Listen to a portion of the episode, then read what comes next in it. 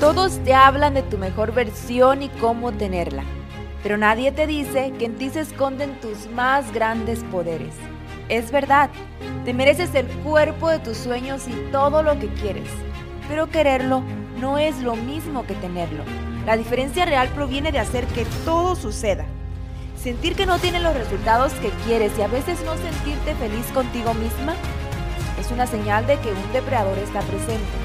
Eliminarlo es nuestra misión. Acabar con lo que nos aleja de lo único importante, tú misma. En este nuestro espacio te voy a ir confesando los mayores secretos detrás del fitness, tu poder femenino y tu mentalidad, y cómo los puedes conectar para hacer realidad tus más grandes deseos. Mi nombre es Miriam Cayetano, bienvenida a Fitness y Secretos de Mujeres. ¿Te has preguntado por qué cada vez se vuelve más fácil para las personas subir de peso, hay demasiada obesidad y las enfermedades metabólicas se están incrementando? Si supuestamente los medios de comunicación nos están advirtiendo cada vez más de todas las consecuencias que esto está provocando. Se supone que cada vez hay más personas que hacen ejercicio y que están mejorando sus hábitos. ¿Por qué aún así todo esto sigue en aumento? ¿Qué es lo que está pasando realmente en la sociedad? ¿Y qué es lo que está pasando en nuestra alimentación? Resulta, y en este episodio te voy a contar que hay un alimento que estamos utilizando en el día a día que incluso nos lo meten absolutamente en todo lo que comemos, en los restaurantes, en aderezos, en salsas, eh, incluso en los alimentos saludables que nos venden. ¿Por qué?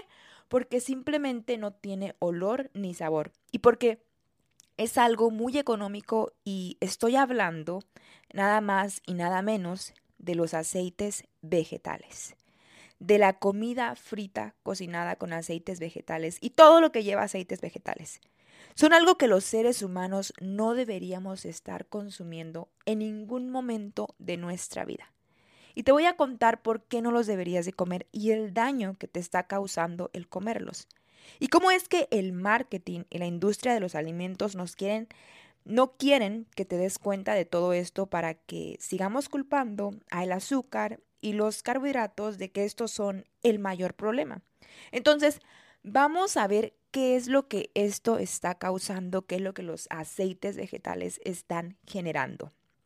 Anteriormente hice un episodio donde te contaba que el azúcar puede ser beneficioso hasta cierto punto para algunas personas, pero con los aceites vegetales, si tú no tienes conciencia de esto, definitivamente se van a comportar como un veneno en tu cuerpo porque los consumes incluso sin darte cuenta. Ojo, con esto yo no te estoy diciendo que ya jamás los debes de comer, porque digo, a mí me gusta salir a disfrutar, a veces comerme unas alitas, si a ti te gustan las papas fritas, a mí no me gustan, pero si a ti te gusta y te apetece comértelas con una hamburguesa, pues no pasa nada. Pero no ser consciente de esto te hace vivir toda una vida inconsciente. Y luego preguntarte por qué es que tengo un porcentaje de grasa elevado si estoy delgada. Esto es muy común. Hay mujeres que están delgadas y tienen obesidad. Hace seis años yo tenía un 33% de grasa y estaba delgada. Ah, pero terminamos echando de la culpa a los carbohidratos y que ya no vamos a comer tortilla ni pan y vamos a dejar de cenar para así poder bajar la grasa del abdomen. ¿Te suena familiar esto? En nutrición es muy fácil culpar a un alimento y decir que este es el causante de todo. La realidad es de que todo se maquilla a la conveniencia de los algoritmos, nuevas dietas y de las grandes industrias de alimentación. Cuando, si tú conocieras eh, tu consumo diario en cuanto a nutrientes y calorías, te darías cuenta que así todo el mundo te diga que ahora debes de comer aceite de coco, de aceite de oliva y de aguacate, si tú conoces tus nutrientes a diario, no les terminarías haciendo caso. Ojo, yo no digo que estos aceites sean malos. De hecho, estos últimos que te acabo de mencionar son los que recomiendo. Pero eso no significa que yo me los voy a comer en exceso y que si ahora los uso para freír, van a sustituir el daño que hace la comida frita y van a sustituir el daño que hace el aceite de canola o el de girasol.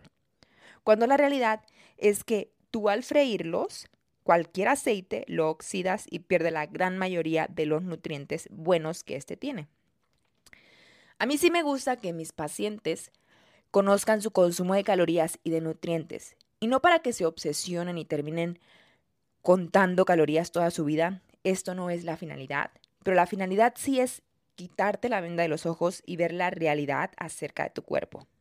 Sobre todo si te interesa tener un cuerpo fitness o tienes cierto objetivo como la pérdida de grasa. Siempre es importante, ojo con esto, siempre es importante tener a un nutriólogo, porque cuando las personas lo hacen solas, terminan comiendo bien poquitas calorías, no cumplen con sus nutrientes, su metabolismo se hace lento, se llevan su masa muscular, luego viene el rebote, en fin, sucede una serie de cosas negativas a las que no me voy a meter porque no es el tema del día de hoy. Seguramente hablaré de eso en otro episodio, pero no hoy. La comida frita y todo lo que lleva exceso de aceites vegetales es un problema muy serio, ya que además de esto los aceites se reutilizan. En los restaurantes usan ese mismo aceite para freír comidas hasta que se les termina, y esto puede durar varias semanas. Esto aumenta cada vez más su oxidación, lo que genera residuos tóxicos para tu cuerpo, que como mujeres incluso esto nos afecta a nivel hormonal. Entonces, Nirian, ya no debo de comerlos. Mi recomendación es cómelos únicamente cuando vayas a un restaurante y que realmente te apetezca consumirlos. Así que, pero si tú comes en un restaurante todo el tiempo, pues ahí mi recomendación sería es que busques opciones más saludables o que les digas a quienes te cocinan, si vas a un restaurante frecuentemente, que no le agreguen aceite a tu comida. Evita, por favor, evita comprar comida con exceso de grasa o frita. Los aceites buenos, como ya los mencioné, son el oliva, el de coco y el de aguacate, pero nunca en exceso, ya que además cada gramo aporta 9 calorías, es decir, que son el macronutriente más denso calóricamente hablando. Si tú decides continuar comiendo comida frita en exceso o comida que tenga gran cantidad de aceites y grasas agregadas, esa es tu decisión. Lo que va a pasar es que a la larga se irá acumulando más y más y en casos más severos se desarrolle alguna enfermedad cardiovascular, metabólica, colesterol alto u obesidad. Un solo alimento no es el culpable de todo. El exceso de consumo y la alta frecuencia definitivamente es un riesgo. Sumado a ello, que si queremos tener un buen cuerpo, pues no nos lo va a permitir lograrlo.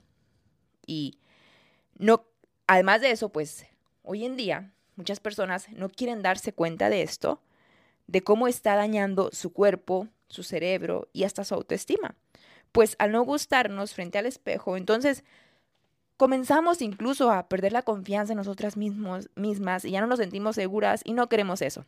Las mujeres de esta comunidad nos cuidamos, cuidamos nuestro cuerpo, somos mujeres inteligentes, mujeres seguras de nosotras mismas. ¿Estás de acuerdo? Te mando un abrazo y recuerda tomar conciencia de lo que estás consumiendo día a día. Muchas gracias por haber puesto tu bonita energía en este episodio del podcast. Y si a ti te interesa ser parte de Círculo de Mujeres Magnéticas y rodearte de mujeres de alto valor, el acceso ya está disponible y el primer mes es totalmente gratis.